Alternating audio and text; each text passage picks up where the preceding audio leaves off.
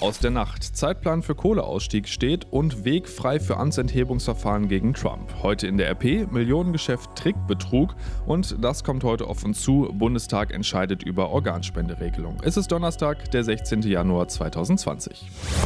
Der Rheinische Post Aufwacher. Der Nachrichtenpodcast am Morgen. Moin zusammen, ich bin Benjamin Meyer. Sechs Stunden haben die Gespräche im Kanzleramt am Abend gedauert, dann war es soweit.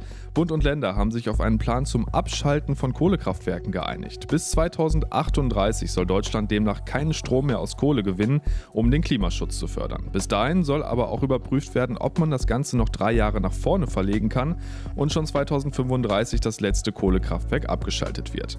Nach Informationen der deutschen Presseagentur soll der Plan auch sicherstellen, dass der Hambacher Forst in Nordrhein-Westfalen nicht für den Tagebau gerodet wird, der Wald war ja zu einer Art Symbol für den Kampf von Klimaschützern gegen Kohlestrom geworden.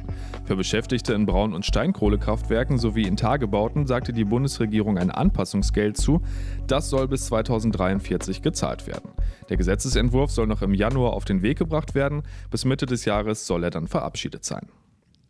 Der größte Deal aller Zeiten. So hat US-Präsident Donald Trump die Unterschriften unter einem ersten Teilabkommen im Handelsstreit mit China am Abend gefeiert. Und damit ist wohl in der Beziehung zu China erstmal Ruhe bis zur nächsten US-Präsidentenwahl. Stress gibt's für Donald Trump aber weiter im eigenen Land.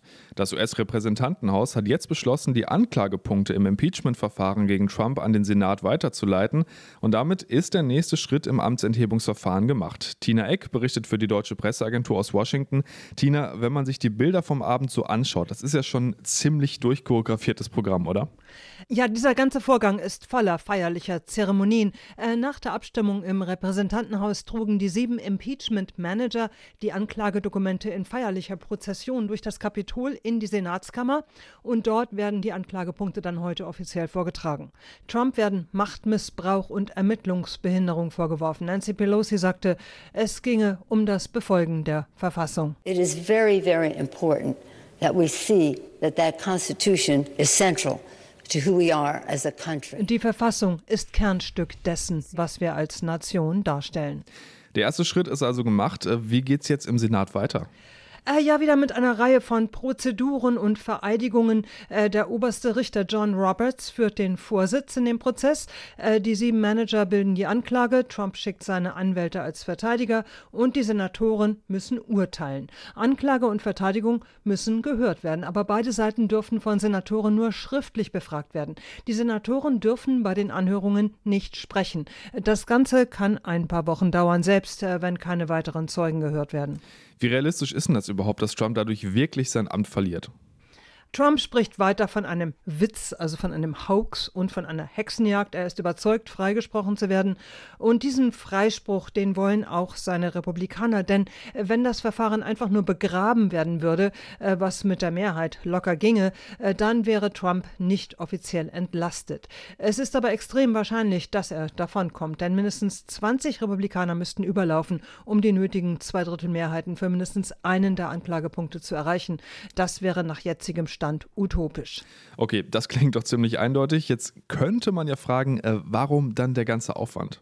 Äh, die Demokraten sagen, Trump habe ihnen keine Wahl gelassen. Sie hätten einfach handeln müssen, um kein Exempel für künftige Präsidenten zu statuieren.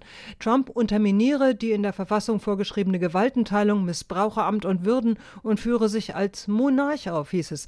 Äh, die Demokraten setzen auch auf weitere Indizien, Beweise und Zeugenaussagen und hoffen, dass das Impeachment bei der Wahl äh, Trump Trump Stimmen kosten wird, aber der Schuss könnte nach hinten losgehen. Vielen Dank nach Washington, Tina Eck. Und damit kommen wir zu dem, was ihr heute in der RP lest. Und da geht es um Trickbetrüger. Das ist ja ein Phänomen, von dem man denken könnte, es stirbt so langsam aus, dass da einfach niemand mehr drauf reinfällt. Aber das Gegenteil ist der Fall. Lest ihr heute auf unserer Titelseite. Wir haben exklusiv aktuelle Zahlen vom Landeskriminalamt bekommen und demnach bekommt die Polizei die Trickbetrüger in NRW nicht in den Griff. Betroffen sind ja vor allem Senioren, Stichwort Enkeltrick. Henning Bulke aus dem Aufwacherteam, wie sehen die Zahlen denn genau aus? Also es gibt da ja verschiedene Betrugsmaschen und bei der Masche falscher Polizist und Amtsträger, da liegen die Zahlen in den ersten drei Quartalen 2019 fast genauso hoch wie im gesamten Jahr 2018. Also der Trend geht vermutlich noch weiter nach oben. Konkret ist vergangenes Jahr ein Schaden von 11,2 Millionen Euro in NRW entstanden dadurch. Dahinter stecken 284 einzelne Straftaten. Die Dunkelziffer dürfte aber noch mal genauso hoch sein. Längst nicht alle Fälle sind der Polizei bekannt. Es gibt ja auch noch andere Maschen überraschen. Ich habe ja den Enkeltrick eben schon angesprochen. Da gibt sich dann ein Betrüger am Telefon als Enkel aus und erzählt, dass er dringend Geld braucht. Und auch damit ist wieder verdammt viel Geld gemacht worden. Ne? Und zwar 2,4 Millionen Euro ganz konkret in den ersten drei Quartalen letztes Jahr. Man muss aber sagen, die Betrüger versuchen es mit dem Enkeltrick noch deutlich häufiger. Laut Landeskriminalamt wurden mehr als 2800 Anzeigen erstattet. Wie wollen die Behörden denn darauf reagieren? Darüber aufgeklärt wird ja echt viel, aber reicht ja anscheinend nicht, ne? Die Deutsche Polizeigewerkschaft will jetzt Banken mehr in die Pflicht nehmen. Die Summen, um die es geht, sind so hoch, dass sie am Schalter und nicht am Automaten abgehoben werden müssen. Das sagt NRW-Chef Erich Rettinghaus. Zitat: Die Bankmitarbeiter sollten so geschult sein, dass sie bei jedem ungewöhnlichen Geldabholwunsch den Kunden in Gespräche verwickeln, um herauszubekommen, wofür das Geld bestimmt ist. Okay, das ist die eine Seite, die der Opfer. Was weiß man denn eigentlich genau über die Täter? Ja, laut den Ermittlern geht es da fast immer um organisierte Kriminalität. Die Täter sind Profis und für die Polizei extrem schwer zu fassen. Und bei denjenigen, die das Geld bei den Opfern abholen, handelt es sich nur um die kleinsten Lichter der Organisation, heißt es aus Polizeikreisen. Sie packen auch nicht aus, wenn wir sie erwischen, weil sie wissen, dass ihr Leben dann in Gefahr ist. Die Hintermänner sitzen in Osteuropa, heißt es. Gutgläubigkeit der Opfer wird hier ausgenutzt und deshalb sollten sich alle Betroffenen immer bei der Polizei melden melden, selbst wenn es nur ein Versuch der Täter ist. Vielen Dank, Henning Bulka. Alle Zahlen und Fakten zu dem Thema lest ihr dann heute auf der Titelseite der RP. Unsere Reporter Gregor Mainz und Christina Dunz haben Christian Lindner, den Chef der FDP, zum Interview getroffen und mit ihm unter anderem darüber geredet, ob er das mit der Jamaika-Koalition, also CDU, Grüne und FDP, nochmal probieren würde und ob er punktuell auch mit der AfD zusammenarbeiten würde. Die Antwort darauf war ziemlich klar. Lindner sagt, er glaube, dass jede demokratische Partei ihre Seele verliert, wenn sie in irgendeiner Form mit der AfD kooperiert. Außerdem geht es in dem Gespräch um Klimaschutz und alternative Treibstoffe und darum, warum Christian Lindner einen Kulturkampf gegen das Auto sieht. Sein Porsche bezeichnet Lindner übrigens als klimaschonend, weil er ihn so selten fährt. Das komplette Interview lest ihr auf Seite 4 in der Rheinischen Post. Und damit zu den Themen, die heute noch wichtig werden. Es gibt so viele Menschen, die Organe brauchen und ich brauche meine nicht mehr, wenn ich gestorben bin. Deswegen habe ich einen Organspendeausweis. Ich möchte meine Organe nicht spenden. Habe mich noch nicht gekümmert. Sobald ich gefragt werde, würde ich ja sagen. Organspende. Das ist wohl eines der emotionalsten Themen, das im Moment diskutiert wird. Und heute wird genau das der Bundestag in Berlin machen. Es geht darum, wie künftig die Organspende in Deutschland geregelt wird, also ob wir künftig alle automatisch Organspender sind, wenn wir nicht widersprechen. Das sieht zumindest einer von zwei Gesetzesentwürfen vor. Thomas Bremser berichtet für die Deutsche Presseagentur aus Berlin. Thomas, was erwartest du denn da heute für eine Debatte? Ja, ich kann mir vorstellen, dass es sehr emotional wird. Klar, es geht um den eigenen Tod. Was passiert danach mit meinem Körper? Will ich auch nach meinem Tod Menschenleben retten? Das sind hochemotionale und ethische Fragen. Da haben natürlich auch Politiker ihre eigene Meinung, unabhängig davon, in welcher Partei sie sind. Darum ist auch der Fraktionszwang heute aufgehoben. Heißt, jeder Politiker entscheidet nach seinem Gewissen.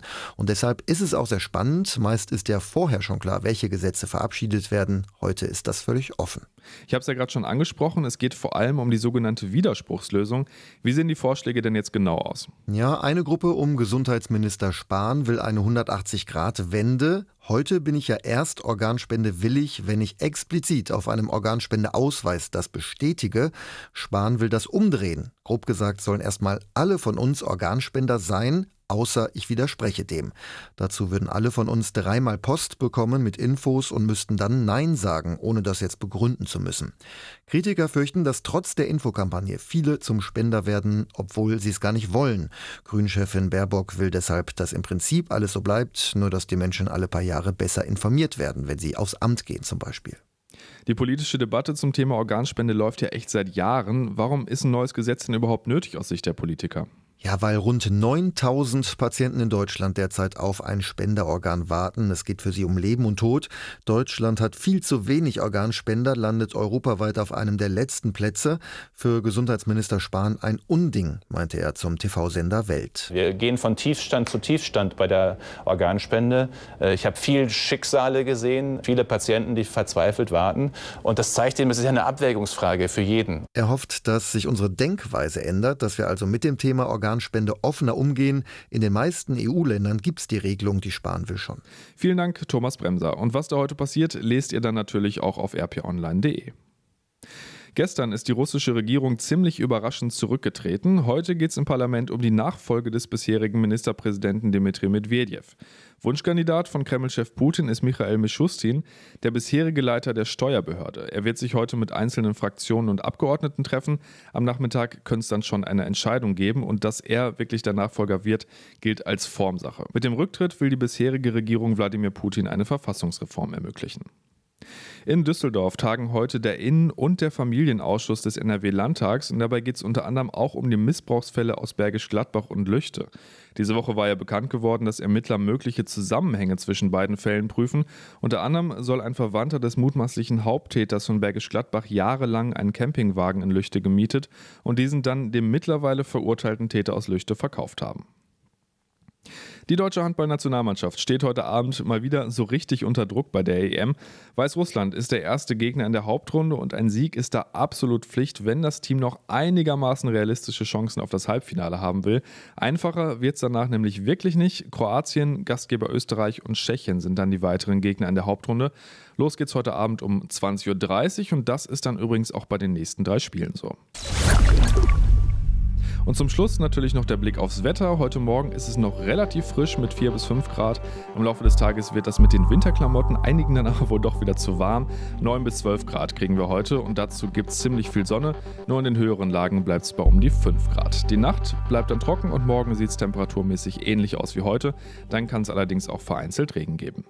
Das war der Aufwacher vom 16. Januar. Ich wünsche euch einen guten Start in den Tag und morgen übernimmt dann hier mein Kollege Sebastian Stachorer. Bis bald. Mehr bei uns im Netz www.rp-online.de